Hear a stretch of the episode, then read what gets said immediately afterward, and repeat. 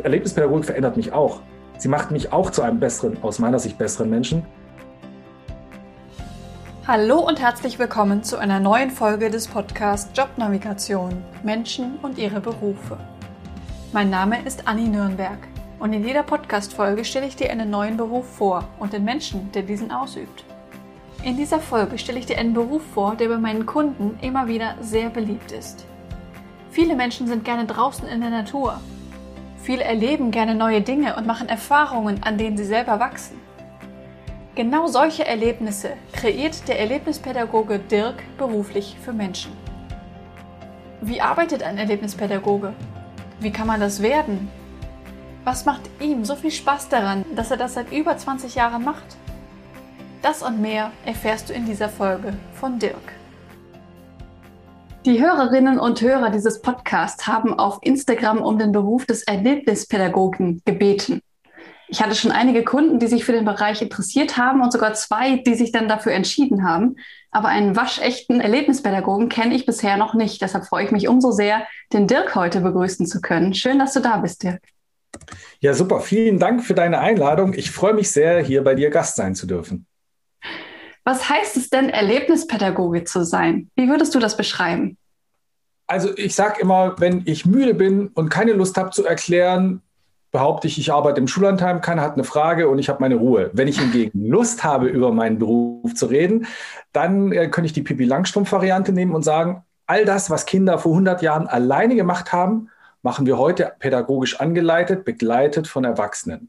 Das heißt, wir gehen mit Menschen raus, oder ich fange nochmal von vorne an, wir sind eine handlungsorientierte Pädagogik. Das heißt, wir zwei sitzen nicht hier am Computer und reden über Teamarbeit, sondern wir würden in einer Situation uns befinden, wo Teamarbeit der Schlüssel ist, um ein Problem zu lösen. Mhm. Das heißt, wir gehen raus, experimentieren, stellen Szenarien her und die Menschen, egal ob es jetzt Kinder, Jugendliche, Erwachsene sind, kommen in eine Situation rein, wo genau das Thema ist, worüber wir reden und ich mich nicht so verstellen kann wie im Klassenzimmer. Wenn im Klassenzimmer jemand fragt, was heißt Teamarbeit, dann schnipsen alle und haben eine hervorragende Antwort, was denn Teamarbeit ist. Aber wenn ich draußen stehe und Teamarbeit bedeutet, irgendjemand muss Holz sammeln, damit wir am Ende des Tages ein Feuer machen können, wird sehr schnell deutlich, ob ich diesen Gedanken auch lebe oder ob ich nur darüber rede. Ja. Das heißt, Pädagogik ist jetzt nicht nur auf Kinder bezogen, sondern im Prinzip auf alle Altersstufen. Ja, also Erlebnispädagogik gibt es zu den unterschiedlichsten Ansätzen. Ich komme jetzt aus dem Bereich, ich arbeite beim gemeinnützigen Träger, der überwiegend mit Schülern, Schülerinnen und Schülern äh, erlebnispädagogische Klassenfahrten anbietet, aber auch erlebnispädagogische Ausbildungen für alle Menschen ab 18. Mhm. Es gibt genauso erlebnispädagogische Klassenfahrtsanbieter, die sich nur einen ganz kleinen Teil rausnehmen oder andere, die sagen, ich arbeite nur mit Kindergartenkindern. Ja. Oder welche, die sagen, ich habe mich auf die Suchthilfe spezialisiert und ich arbeite mit Menschen, die ein Alkoholproblem haben. Im Alter von 15 bis 75. Mhm. Also Alter ist nicht fixiert bei Erlebnispädagogik. Okay. Und was macht ihr mit den Leuten? Ich fange mal vorne an. Ich arbeite nicht selbstständig, sondern ich bin Vollzeit angestellt, festangestellt, auch sozialversicherungspflichtig. Das ist immer so eine spannende Frage. Wo gibt es denn überhaupt Jobs, die sozialversicherungspflichtig ja. sind? Ich habe das Glück, so einen zu haben. Und das ist ein gemeinnütziger Verein, der einen sehr sperrigen Titel hat, Gesellschaft zur Förderung der Erlebnispädagogik e.V. Viel zu lang, um ihn irgendwo unterzubringen. Und dieser Verein hat ein Angebot, das heißt Erlebnistage. Und das kannst du in vier Ecken von Deutschland finden. Leider nicht bei dir in der Nähe, sondern oben am Schweriner See, in der Mitte von Deutschland im Harz und ganz unten im Süden, eine Stunde hinter Passau, fünf Kilometer vor der tschechischen Grenze. Mhm daraus kannst du schon sehen, dass das Angebot, was wir machen, fast immer in ländlichen Gegenden stattfindet. Wir arbeiten also im Setting, wo viel Wald, viel Natur vorhanden ist und wenig Menschen. Mhm. Es gibt aber genauso Anbieter, die sagen, ich arbeite zum Beispiel nur in Hamburg oder nur in Berlin. Auch das ist Erlebnispädagogik. Meine Perspektive ist dieses ländliche. Was machen wir mit denen? Auch das ist völlig bunt. Wir haben zum Beispiel ein eigenes Bergwerk, wo nur wir reingehen dürfen. Da gibt es kein elektrisches Licht, da steht das Wasser so hoch. Und das ist ein hervorragendes Medium, um zum Beispiel das Thema Ängste zu bearbeiten. Ja. Was passiert mit mir, wenn ich in so einem Raum bin und mir die Hand wirklich drei Zentimeter vor die Nase halte und die Finger nicht sehen kann? Weil dunkel wirklich komplett dunkel heißt. Nicht nur so ein bisschen, da ist ein Standby-Licht, da ist eine Straßenlaterne. Genauso sind wir auf dem Wasser. Am Schweriner See paddeln wir in Kanus auf eine unbewohnte Insel und übernachten da. Mhm. Müssen auch ein Bettlager aufbauen, eine Kochstelle einrichten, ein Plumpsklo bauen. Auch das ist Erlebnispädagogik. Oder wir haben einen Waldzeltplatz, wo wir mit den Gruppen hinwandern oder eine Hütte im Wald, wo wir mit denen einen Tag lang in der Natur arbeiten. Es kann aber genauso gut sein, dass wir erlebnispädagogisch um ein Haus herum sind. Wir müssen gar nicht ganz weit weggehen. Das hängt immer von der Gruppe ab, was ihre Wünsche sind, aber auch was ihre Ängste sind. Mhm. Wenn ich jetzt Menschen habe, die zum Beispiel ganz große Angst vor Spinnen, Insekten haben, wäre es vielleicht der falsche Weg, direkt auf den Zeltplatz zu gehen. Da ist es besser, erstmal die Sicherheit von so einem Haus anzubieten und zu sagen, du hast ein Haus, du hast eine Dusche, du hast vier Wände. Da kannst du dich jederzeit zurückziehen, aber tagsüber gehen wir mal nach draußen und stellen vielleicht fest, dass Spinnen gar nicht so schrecklich sind. Okay. Da kommt schon ganz gut raus das Prinzip der Freiwilligkeit. Erlebnispädagogik bedeutet, dass du freiwillig dich in die Situation hineinbegibst. Also ganz anders als Sportunterricht, sage ich mal in den 60er Jahren, da bist du dann schön auf so einen Sprungturm raufgegangen im Freibad und dann gab es nur einen Weg, nämlich vorne runterspringen. Und bei uns ist es immer erlaubt, auch wieder die Treppe runterzugehen. Ja. Weil wir sagen, echtes Lernen findet nur dann statt, wenn ich mich dafür entscheide, dass ich diesen Schritt machen will. Und wenn niemand von hinten den Schubser gibt und sagt, du musst. Okay. Wie läuft das denn ab, wenn ich jetzt zum Beispiel Lehrerin wäre und mit meiner Schulklasse zu euch möchte? Wie läuft das denn ab, dass ihr das richtige Angebot für uns findet? Oder wir zusammen das finden? Du kannst es so vorstellen wie so ein Baukastensystem. Wir haben also ganz verschiedene Module, Elemente und ich sag mal, würden wir die alle aneinander rein, was überhaupt keinen Sinn macht, könnten wir nonstop drei Wochen locker füllen. Das ist sozusagen der Baukasten, den ich habe.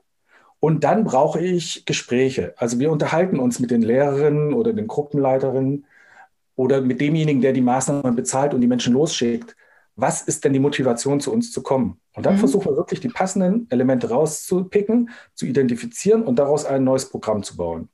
Das ist auch die Schwierigkeit. Es gibt nicht den Standard, sondern jedes Programm ist ganz individuell. Und ganz individuell auf einer Homepage darzustellen, ist eine Herausforderung. Definitiv. Und sobald ich da etwas reinstelle, sagen alle, das will ich aber haben. Und schon habe ich so eine Standardisierung, eine Normierung. Ja. Also ich sage mal, die Stärke ist, dass wir wirklich sehr individuell mit den einzelnen Menschen arbeiten. Das ist unsere große Stärke. Die Schwäche ist, das kostet Zeit. Also in zwei Stunden kannst du eigentlich nicht erlebnispädagogisch in die Tiefe gehen. Ja. Wir arbeiten hauptsächlich mit Gruppen, die fünf Tage bei uns bleiben. Was ist das? Das ist ein richtiger Luxus. Fünf Tage lang mit Menschen intensiv arbeiten. Es gibt aber auch genauso Programme, die nur zwei Tage gehen oder auch nur einen halben Tag die sind aber noch von der Struktur anders. Da kann ich dann weniger an Themen bearbeiten und auch weniger in die Tiefe gehen. Mhm. Wie ist denn da das Betreuungsverhältnis dann? Das ist ganz unterschiedlich. Also bei Schulklassen hast du im Idealfall zwei Lehrkräfte und von uns zwei pädagogische Mitarbeiterinnen und Mitarbeiter. Es gibt aber auch andere Gruppen, die kommen mit nur acht Jugendlichen und haben drei Betreuer dabei oder vier Betreuer. Mhm. Das, äh, wenn wir zum Beispiel im äh, offenen Strafvollzug haben, können das fast eins zu eins Betreuungen sein. Das hängt ganz stark davon ab, wer zu uns kommt. Was okay. von unserer Seite so ist, dass wir eigentlich immer im Team arbeiten, dass wir sagen, wir arbeiten zu zweit, weil man sich dann besser absprechen kann. Mal eine Besonderheit ist, das Programm ist nicht fest in Stein gemeißelt, sondern du kommst zu uns, wir, stell, wir haben das Programm vorbesprochen und jeden Tag wird das Programm aber an diese Gruppe angepasst, sodass sich das jeden Tag verändert. Und da ist wieder von Vorteil, wenn man zu zweit arbeitet, dann kann man sich besser absprechen, was denkst du, was sollten wir jetzt hier machen? Sollten wir links oder rechts rumgehen? Sollen wir das Niveau anheben oder senken wir es ein bisschen ab, weil sie zu sehr gefordert sind? Okay, spannend. Was ist denn deine Rolle bei dem Ganzen? Ha, das ist, äh, ich sage immer, das, wofür keiner zuständig ist, das mache ich dann. Also ich bin so der Kummerkasten, der alles nimmt, was liegen geblieben ist aber das ist natürlich nicht nur. Also ich bin auf der einen Seite ganz strategisch, aber auch operativ tätig. Das heißt, ich überlege mir, wo wollen wir in Zukunft hingehen? Wie müssen wir uns als Verein entwickeln, damit wir an die Bedürfnisse der Gruppen von morgen oder übermorgen andocken können? So ein ganz kleines Beispiel. Die Unterkunft. Früher hat man gesagt, die Unterkunft ist total unwichtig, die Pädagogik zählt. Heute wissen wir, wenn ich mich in meiner Unterkunft nicht wohlfühle, dann komme ich gar nicht erst dorthin und dann probieren die auch nicht die Pädagogik aus. Mhm. Also muss ich die Unterkunft sehr wohl in meinem Konzept berücksichtigen. Und da wandeln sich die Ansprüche enorm. Früher hat man im Zwölferzimmer übernachtet und hat sich wohlgefühlt. Heute ist es schon ab dem Dreierzimmer fast unmöglich. Ja. Ähm, also da gehen meine Gedanken hin. Es ist finanzielle Verantwortung, also wohin bewegt sich dieser Verein und ich bin für den Bereich im Harz zuständig. Du leitest diesen Bereich, richtig? Ja, also ich bin sozusagen der Niederlassungsleiter für okay. die Region Harz und dafür bin ich ein eigenes Kostenstellencenter und dafür bin ich zuständig. Da stelle ich Budgets, die natürlich mein Geschäftsführer ähm, absegnet, aber ich muss dafür sorgen, dass die am Ende des Jahres auch eingehalten sind. Es ist aber ganz schwer, das auf genaue Bereiche zusammenzufassen. Es ist unglaublich vielfältig. Ich kann dir zum Beispiel erzählen, wir hatten vor Jahren, ist meinem Kunden der Bus ausgebrannt auf dem Weg zu uns. Also er war noch nicht mal bei uns auf dem Gelände. So ungefähr zehn Kilometer davor ist er ausgebrannt. Alle konnten sich rausretten. Aber das Gepäck war nicht verbrannt. Es war nur so verraucht, dass man es nicht anziehen konnte. Das heißt, ich hatte eine komplette Schulklasse, die keine Wechselkleidung hatte. Natürlich gibt es dafür Regelungen beim Schulträger, dass da Ersatz organisiert wird, dass da Schadensersatz gezahlt wird. Aber erstmal war die Klasse bei uns im Wald und hatte keine Kleidung. Mhm. Also bin ich mit zwei, drei anderen Mitarbeitern losgezogen in die Hotels der Umgebung und wir haben zwei Tage lang nonstop Wäsche für, ich glaube, insgesamt waren zwei Klassen, 60 Personen gewaschen. Das klingt erstmal einfach, aber man muss mal Waschmaschinen finden, wo man 60 Leute in kurzer Zeit durchwaschen kann und dabei nicht verliert, wer welche Wäsche hat. Ich kann ja nicht alle Unterhosen in einen Haufen schmeißen und sagen, sucht sie euch raus, was eure war, sondern ich musste das ja je nach Personengruppe getrennt waschen. Und so wurde aus einer Wäsche 60 Wäschen. Und das war dann meine Aufgabe in diesen zwei Tagen, ähm, dafür zu sorgen, dass diese Menschen schnell wieder Kleidung bekommen, weil ohne Kleidung funktioniert gar nichts. Ja. Auch das gehört dazu. Natürlich behördliche Sachen, wie sieht es denn aus mit der Hygiene, jetzt gerade in Zeiten von Corona, wie sieht es aus mit dem Brandschutz, dem Arbeitsschutz, aber auch ganz viel pädagogische Konzepte. Wo wollen wir hin? Was müssen wir machen, um in diesen Bereich reinzukommen? Wir hatten zum Beispiel eine ganz tolle Mitarbeiterin, die das Thema Inklusion hochgesetzt hat, gesagt hat, was wir machen, ist schon fast Inklusion, wollen wir nicht einen Schritt weitergehen? Mhm. Dann haben wir es geschafft, innerhalb von anderthalb Jahren diese Einrichtung auf ein ganz tolles Niveau zu heben, was Inklusion bedeutet. Und da habe ich mich dann halt auch in kurzer Zeit erst reingearbeitet, weil es mich mitgerissen hat, wie diese Mitarbeiterin das Ziel nach vorne bringen wollte. Und dann kann ich nicht sagen, ach, irgendjemand kümmert sich drum, sondern dann bin ich da mittendrin und muss sagen, Tagesgeschäft und jetzt kommt hier die Pädagogik und das neue Konzept und wir wollen mehr erreichen, als wir bisher hatten. Mhm. Das ist auch schon wieder die Stärke davon. Ich kann ja nicht genau sagen, diese fünf Sachen sind es, sondern diese fünf Sachen und noch 27 andere. Und das ja. wächst gefühlt jede Woche. Okay. Sind dann die anderen Mitarbeiter auch festangestellt oder sind das Freiberufler? Zum überwiegenden Teil festangestellt. Ich muss jetzt sagen, ich rede in der Vergangenheitsform, weil wir aktuell wegen Corona so gut wie keinen Betrieb seit Oktober letzten Jahres haben und alles mhm. im Winterschlaf ist, weil, wie du sicherlich weißt, Klassenfahrten gerade keine Lobby haben. Was ich sehr schade finde, weil gerade das Soziale ist bei ganz vielen Schülern runtergefallen und nicht jeder kann diesen Lockdown gut überstehen. Es gibt Kinder, die brauchen Unterstützung und dafür wäre sowas hervorragend geeignet. Aber zurück zu deiner Frage. Wir haben im Grunde, jetzt muss ich nachdenken, bis auf drei Leute alle festangestellt. Okay. Und zum überwiegenden Teil auch Vollzeit. Das ist etwas, was dieser gemeinnützige Verein sich 2001 auf die Fahnen geschrieben hat, dass sie gesagt haben, wir möchten ein verantwortungsvoller Arbeitgeber sein und die Leute Vollzeit beschäftigen. Das war ein großer Sprung. Der hat viel Geld gekostet, aber wir haben es hinbekommen. Cool. Wie bist du denn in diese Richtung gekommen? Das interessiert mich ja jetzt. Zufall. Ich habe Diplompädagogik in Köln studiert und Diplompädagogik ist dann so ein Sammelbegriff. Damit kann ich ja ganz, ganz viel machen, aber nichts Konkretes wird einem genannt, wenn man sich da einschreibt. Ja. Und dementsprechend, wie wahrscheinlich einige von den Menschen, die mit dir zusammenarbeiten, hatte ich so eine gewisse Orientierungslosigkeit. Was will ich denn eigentlich machen? Ich kann in jeden Bereich reinschauen, bloß welcher spricht mich an. Und dann ist durch einen Zufall eine Praktikantin, die in diesem Bereich gerade eine Ausbildung gemacht hat, in Köln, vor meiner Nase mir über den Weg gelaufen und die hatte eine Jacke einer tollen Outdoor-Marke und da stand dann ganz groß Erlebnistage im Harz. Und ich dachte nur, ist das für ein Titel? Was ist denn das? Und habe sie angesprochen, wofür sie Werbung läuft. Und so hat sich das entwickelt. Dann hat sie mir Bilder gezeigt, was sie da gemacht hat. Und nach zwei Stunden wusste ich, da muss ich unbedingt hin. Und dann habe ich mein Praktikum da gemacht und mir war klar, ich will da gleich bleiben. Habe es geschafft, dass meine Hochschule mich offiziell vier Semester beurlaubt und habe dann vier Semester, also zwei Jahre, ne, oder ja, annähernd zwei Jahre komplett Vollzeit in dieser Einrichtung, allerdings am Schweriner See oben gearbeitet. Mhm. Danach wusste ich, da, ich habe mal das gefunden, wo ich hin will, was mich begeistert. Und äh, bin dann nochmal für ein Jahr zurück nach Köln, habe da meinen ganz normalen Abschluss gemacht, weil das Studium war ja nur geparkt.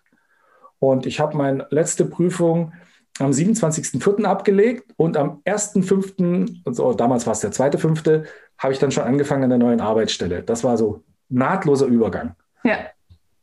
Da haben sich zwei gefunden. Also ich habe den Verein gefunden und der Verein hat mich gefunden. Und ich hatte das große Glück, dass es mir bis heute noch Spaß macht und ich nicht mal dafür eine Bewerbung schreiben musste. Ich habe einfach nur gesagt, hier bin ich, ich will bei euch arbeiten. Was macht dir denn so viel Spaß daran? Ich glaube, Vielfalt.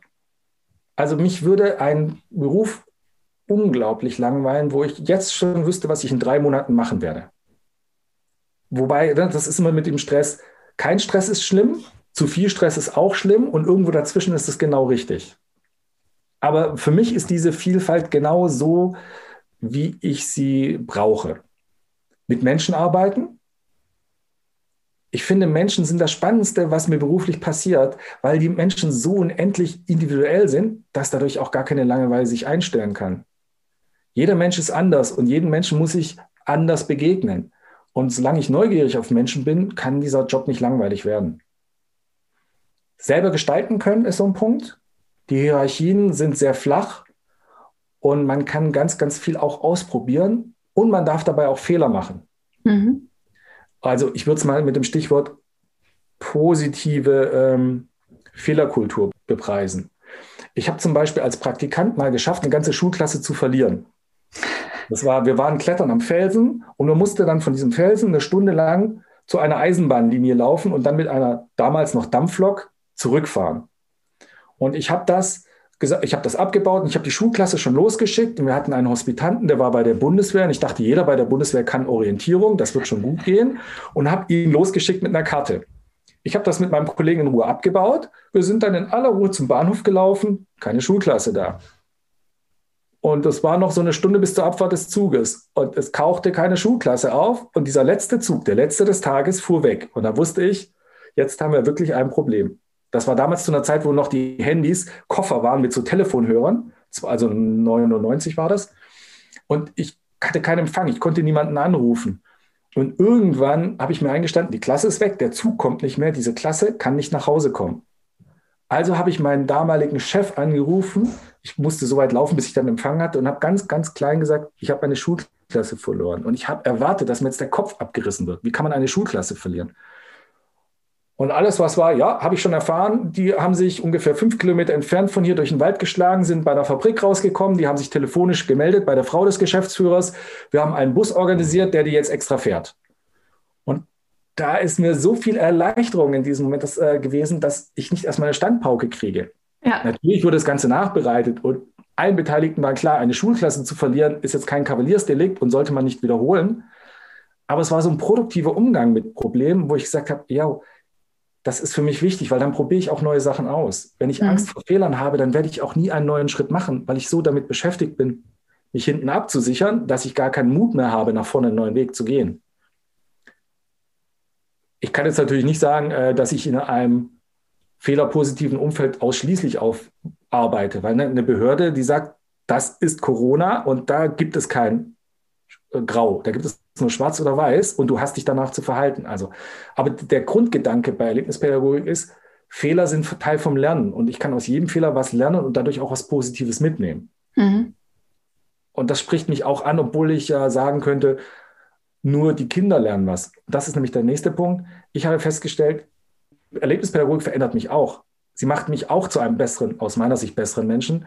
Ich bin mutiger geworden. Ähm, ich bin offener geworden. Ich bin optimistischer geworden. Ich habe zum Beispiel gelernt, mit Menschen zu arbeiten, die mir eigentlich gar nicht so nahe sind, wo ich sagen würde, im Studium hätte ich mich wahrscheinlich, hätte ich die Straßenseite gewechselt, gesagt, das ist ja nicht die Person, mit der ich vorhabe zusammenzuarbeiten, ich nehme lieber jemand anders. Und heute weiß ich, probier es erstmal und da kommen tolle Sachen raus, sei offener. Also mhm. das, die Pädagogik arbeitet nicht nur mit den Menschen, die deswegen herkommen, sondern auch mit denen, die dort arbeiten. Ja. Und das ist sowas, wo ich sage, ja, das treibt mich an, das macht mir Spaß. Und ich sage immer so salopp, wenn ich gefragt werde, wie soll es denn weitergehen, solange mir das Spaß macht, mache ich da weiter. In dem Moment, wo ich sage, ich sehe nur noch die Nachteile, und die gibt es auch, dann sollte ich wechseln. Also dieses Selbstbestimmte, du willst es, nicht ich, jemand zwingt dich, du musst da sein, weil du Geld verdienen willst, sondern du willst es, weil du einen Sinn darin siehst oder weil du dich glücklich fühlst oder weil ja. du sagst, das ist das, wo ich mich entfalten kann.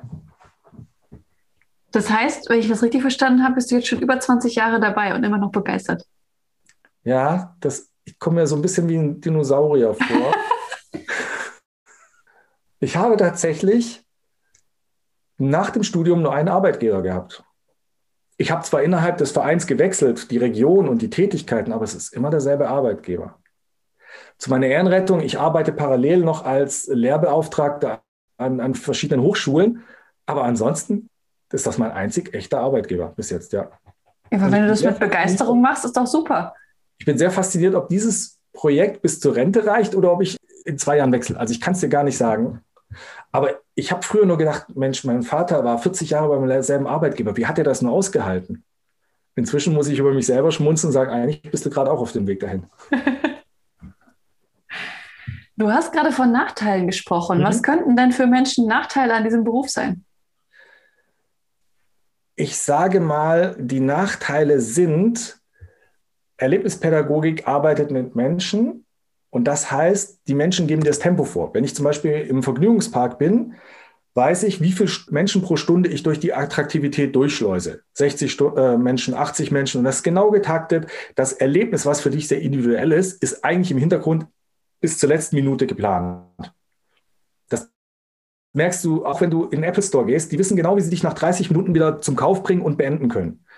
Erlebnispädagogik sagt, wir nehmen uns die Zeit, derjenige gegenüber braucht und das macht es manchmal unvorhersehbar oder auch langatmig. Also wenn wir zum Beispiel klettern gehen, dann haben wir Aktivitäten, da kriege ich viele Menschen pro Stunde durch und dann gibt es andere, die sind sehr intensiv und sehr wertvoll, aber da kriege ich nur sechs Personen pro Stunde durch. Und dann muss ich mir genau überlegen, will ich schnell nach Hause, 9 bis 15 Uhr, oder will ich diese Übung nehmen, weil sie gut ist für diesen Menschen, der gerade kommt, und ich bin bereit, diese Zeit zu investieren, die dieser Mensch braucht. Was ich damit sagen will, ich kenne kaum Erlebnispädagogen, die es schaffen, von 9 bis 15 Uhr zu arbeiten. Ich kenne aber viele Erlebnispädagoginnen und Pädagogen, die es schaffen, von 9 bis 22 Uhr zu arbeiten und dabei mit dem Lächeln dann sogar noch aus dem Tag gehen. Mhm. Das heißt nicht, dass ich das für gut finde, aber zum Beispiel eine Nachtwanderung geht eben nur im Dunkeln und die kann ich nicht auf 17 Uhr vorverlegen, weil dann würde ich schneller nach Hause kommen. Also Zeit ist ein ganz großer Faktor, auf jeden Fall. Das andere ist, viele Bereiche sind schlecht bezahlt. Also ich kenne viele Menschen, die das eben selbstständig zuerst machen oder auf freiberuflicher Tätigkeit. Und das sollte man sich sehr gut überlegen, optimistisch in irgendetwas reinsteigen, sagen, naja, ich habe Reserven für drei Monate, muss nicht funktionieren. Mhm. Selbstständigkeit ist ein langer, harter, dorniger Weg, wo ich sehr viel Respekt habe vor diesen Menschen. Da kenne ich auch eine ganze Menge Menschen, die aufgeben, weil sie sagen, ich, ich bin ja die ersten zwei, drei Jahre 24 Stunden, sieben Tage die Woche, 30, 31 Tage im Monat da.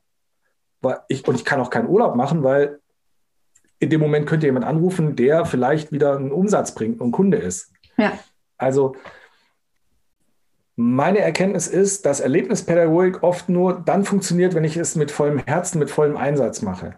In dem Moment, wo ich Erlebnispädagogik als ein Ball unter vielen, den ich jongliere, in der Luft halten will, werde ich nur Mittelmaß produzieren. Richtig gute Pädagogik im erlebnispädagogischen Bereich funktioniert dann, wenn ich es mit ganzem Herzen mache und in dem Moment voll auf den Moment mich konzentriere und den Rest hinten runterfallen lasse. Mhm. Und da kommen wir gleich zu dem Punkt. Ich finde es schwierig, Familie und Erlebnispädagogik in jeder Situation zu vereinbaren.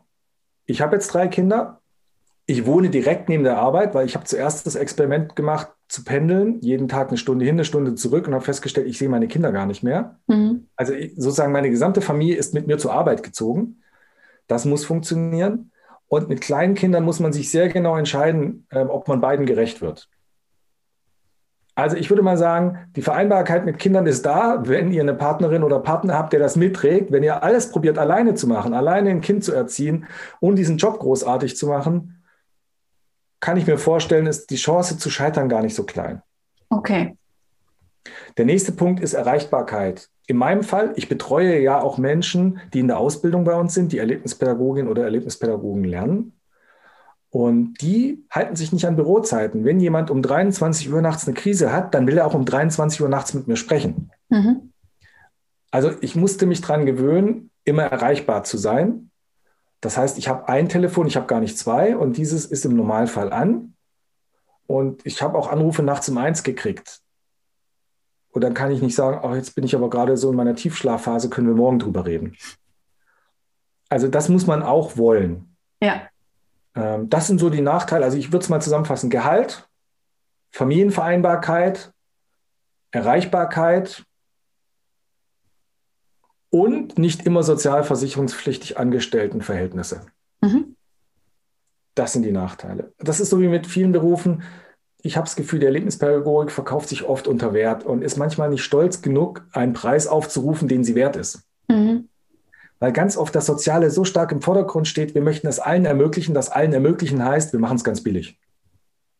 Und damit ist wie in der Pflegeausbildung, wenn man sich erstmal entscheidet, im unteren Bereich zu sein, kommt man ganz schlecht wieder raus. Ja, das stimmt wohl. Zur Info für die Zuhörer und Zuhörerinnen. Zur Ausbildung werde ich im nächsten Interview mit der Jule nämlich noch mehr Fragen stellen. Das werde ich den Dirk jetzt nicht fragen, sondern eher andere Fragen. Ähm, was würdest du denn sagen, was für ein Mensch sollte man denn sein, um ein guter Erlebnispädagoge zu werden? Die perfekte Mischung aus Bauch- und Kopfmensch. Also, und man sollte offen sein und Sachen auch ausprobieren. Also, ich fange mal an. Ein Bauchmensch bezeichne ich damit jemanden, der ganz viel äh, zwischen den Zeilen lesen kann, der viel Empathie hat dem Menschen gegenüber, der die Mimik deuten kann, der Nuancen in den Stimmungen wahrnimmt, der aber auch auf sein eigenes Gefühl hört und intuitiv Sachen entscheidet. Weil nicht jedes Mal kann ich erst einen langen Entscheidungsprozess anstoßen und dann am Ende das Ergebnis für mich aushandeln. Manchmal muss ich intuitiv in dem Moment schnell handeln und habe keine Möglichkeit mehr, Leute zu fragen, ob das gut oder schlecht ist. Mhm. Auf der anderen Seite muss ich auch ein sehr guter Kopfmensch sein. Viele Sachen haben viele Konsequenzen drumherum. Und wenn ich mich für diesen Weg entscheide, kommt am Ende eine Konsequenz raus. Und wenn ich die vorher nicht sehe, dann begebe ich mich in eine Stresssituation und frage mich, wie konnte das nur passieren? Also konzeptionelles Arbeiten, Risikomanagement, Abwägungen von pädagogischen Effekten zu Sicherheitsmaßnahmen, Unfallverhütung, das ist so ein permanentes Dreieck, in dem ich mich bewege, wo ich genau schauen muss, wo möchte ich hin. Also ich muss diese Sachen abdecken. Ich sollte offen für Neues sein, weil wenn ich nur das mache, was ich schon kenne, bleibe ich stehen, entwickle ich mich nicht weiter oder ich schränke mich viel zu sehr in meinen Möglichkeiten ein. Und offen sein heißt auch, ich bin offen dir gegenüber. Also wenn ich sage, ich arbeite nur mit Menschen zusammen, die mir sympathisch sind, mhm. funktioniert das Ganze nicht. Ja und optimistisch. Wenn ich immer nur das Glas halb leer sehe, werde ich auch immer Möglichkeiten und Wege finden zu scheitern. Und glaub mir, sie sind da. Wenn ich sie suche, werde ich auch scheitern können. Mhm. Das heißt nicht, dass ich ein Tagträumer bin, der die Wirklichkeit ignoriert. Aber manchmal musst du einen Schritt gehen, ohne die Gewissheit zu haben, dass du am Ende Erfolg hast, weil wenn du erstmal lernst, dass du auch durch Fehler dich weiterentwickeln kannst, dann ist es auch gar nicht so schlimm, Fehler zu machen es ist nur gut zu erkennen, welches Risiko und welcher Fehler sich daraus ergibt. Ich sollte natürlich keine Fehler machen, die dafür sorgen, dass ich vorbestraft bin oder Insolvenz mhm. anmelden muss. Aber ich würde es mal ganz so zusammenfassen, wenn ich mich für diesen Job interessiere, sollte ich einmal hospitieren. Ich kann dafür stundenlang reden, aber wir und auch jeder andere Anbieter bietet es an, dass du einfach eine gewisse Zeit mitläufst, hospitierst, und dadurch merkst du ganz schnell, ist das was für mich oder ist das nichts für mich? Mhm. Und da würde ich dir raten, mindestens drei Tage. Nicht nur so einen halben Vormittag. Das kann Zufall gut oder schlecht sein. Drei Tage oder gleich eine ganze Woche, wenn es dein Leben hergibt. Probier es aus. Wir, aber auch viele andere Anbieter bieten das kostenfrei an oder mit einer geringen Verwaltungspauschale von 40 Euro für diverse äh, Aktivitäten. Und das würde ich ausprobieren. Und danach weiß ich ziemlich sicher, ob mich dieses Gebiet fasziniert oder nicht. Ja. Ob das im Endeffekt zu meinem Lebenslauf passt, das ist dann die nächste Entscheidung. Aber etwas, was zu mir passt, aber ich dann eigentlich gar nicht will, das sollte ich möglichst am Anfang der, der Kette erkennen und nicht erst in der Hälfte vom Studium. Es geht auch mit körperlichen Beeinträchtigungen, falls du diese Frage stellen willst. Erlebnispädagoginnen und Erlebnispädagogen können das. Es gibt natürlich irgendwo eine Grenze, dann geht es nicht mehr in dem Moment, wo ich für andere Verantwortung übernehme kann ich zum Beispiel nicht so stark medikamentös eingestellt werden, dass ich nicht mehr ein gutes Urteilsvermögen habe. Also es ist eine sehr individuelle Entscheidung. Aber ich sage mal, nur weil ich körperlich eingeschränkt bin, ist das überhaupt kein K.O.-Kriterium, nicht mhm. erlebnispädagogisch zu arbeiten.